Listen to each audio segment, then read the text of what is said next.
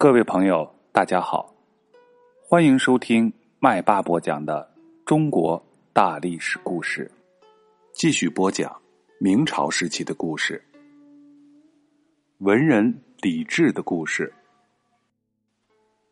抗日援朝胜利结束了，可是曾国本还在闹个不休。在当时北京城里，不时的出现一些无名的传单。朝廷称他为妖书，把写妖书的人称为妖人，同时四处去捉拿妖人。万历三十年，公元一千六百零二年，朝廷从通州抓来一位七十五岁高龄的妖人。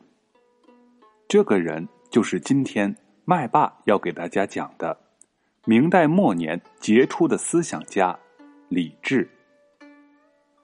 一位杰出的思想家为什么会被称为妖人呢？这让我们从头说起。李治原名李载志，字洪甫，号卓悟，是福建泉州晋江人，生于嘉靖六年（公元一千五百二十七年）。他的祖上几代都是从事海外贸易。李治二十六岁那年。考中了福建乡试的举人，三十岁开始做官先后做了二十多年的官。从河南共城的教育，南京国子监的博士，礼部司务，一直做到南京刑部员外郎。这都是公务不多、薪俸微薄的职务。到他五十一岁的时候，从南京刑部员外郎调任。云南姚安知府，知府是个能捞钱的官。李治并不想发财，他只想在知府的任内积攒些钱，以便日后能够专心致志的去研究学问。可是李治做了三年的知府，归来的时候仍然是两袖清风，行囊里仅有几卷图书，这样。他一直没有摆脱生活的困扰，两个女儿因为饥荒死去了，祖父祖母死了五十多年，因为买不起一块地，就一直没有安葬。岳母双目失明，思念女儿，他又没有钱让妻子回家探望母亲。穷困的生活磨练了理智。那时候，学术思想界流行的是理学。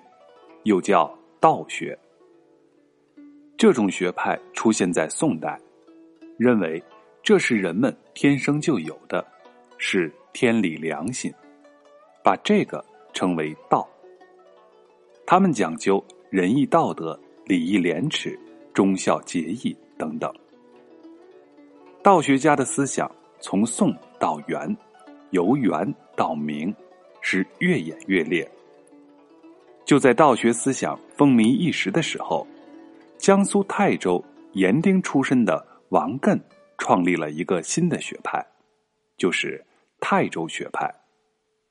这个学派反对当时的道学家所说的道，认为人生穿衣吃饭和劳动就是道。这种思想受到了当时农民、盐丁、樵夫、陶匠。和小商贩的信仰。不过，这个学派遭到了当时主流的道学家们和当时的官僚地主阶级的迫害，被污蔑为左道和妖人。李治在北京做礼部司务的时候，与泰州学派的学者赵大周是经常来往。他经常会听赵大周的讲学，在南京的时候。拜王艮的儿子王弼为师，钻研泰州学派的学说，因而对他是有了较为深刻的理解，自己也就成了泰州学派的学者。二十多年的坎坷仕途和官场生涯，使李治认清了当时明朝统治阶级的黑暗和腐败，官场是非常肮脏的，同时。也有很多的文人和道学先生们的嘴脸是丑恶的，于是他就成为了当时的官僚阶级以及文人阶层的叛逆。当李治从云南归来的时候，并没有回到老家，而是去了湖北黄安的朋友耿定礼家里去居住。谁知来到这里也不平静，他一到黄安就和耿定礼的哥哥耿定向发生了激烈的冲突。李治来到耿家之后，教耿家的几个孩子读书，他主张应该让孩子发挥自己的自由精神和聪明才智，而不能用老的一些礼教束缚孩子，压制他们天真活泼的天性。耿定向。是做官的，而且还是个大官，又是个道学家，自然不会同意李治的意见，于是便发生了矛盾。特别是何心隐的被杀，使两个人水火不容。何心隐是泰州学派的一位有名的学者，这个人又是耿定向的朋友。何心隐因为反对当时的封建思想。并且自己的主张是比较激进的，因而被逮捕。统治者为了杀他，制造舆论，在大街上张贴他的罪状。可唯看榜文的人都指出这就是诬陷，为何心隐在叹息。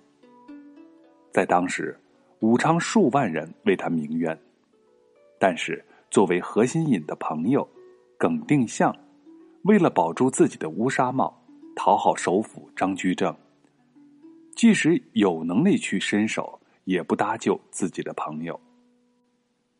李治是看透了这个人的本质，所以在朋友耿定礼死后，把妻子送回老家，而他自己也愤然离开了耿家，来到黄安临县麻城县龙湖上的知佛院。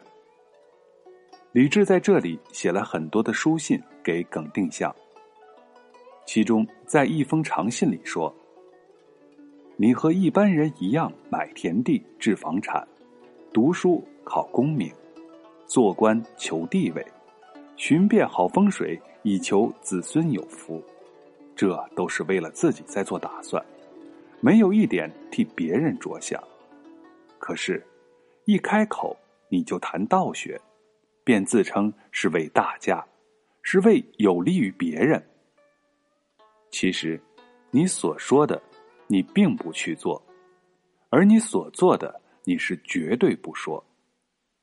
你的言行还不如一般的老百姓，他们做什么就说什么，做生意的就说做生意，种田的就说种田，这多么痛快！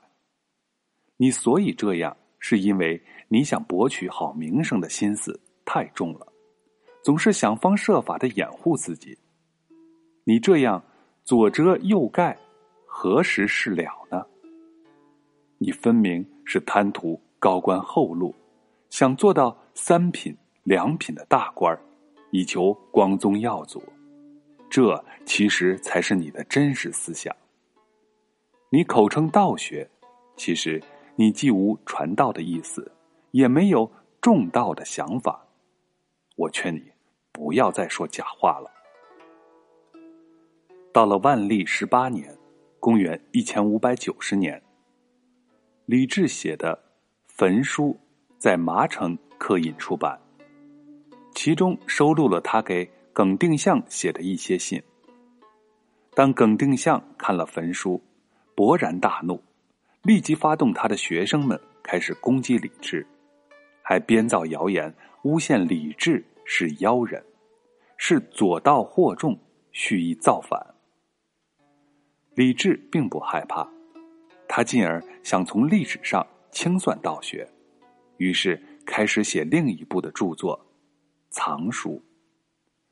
他在这部书里用反道学的独特见解评论历史人物，他称赞。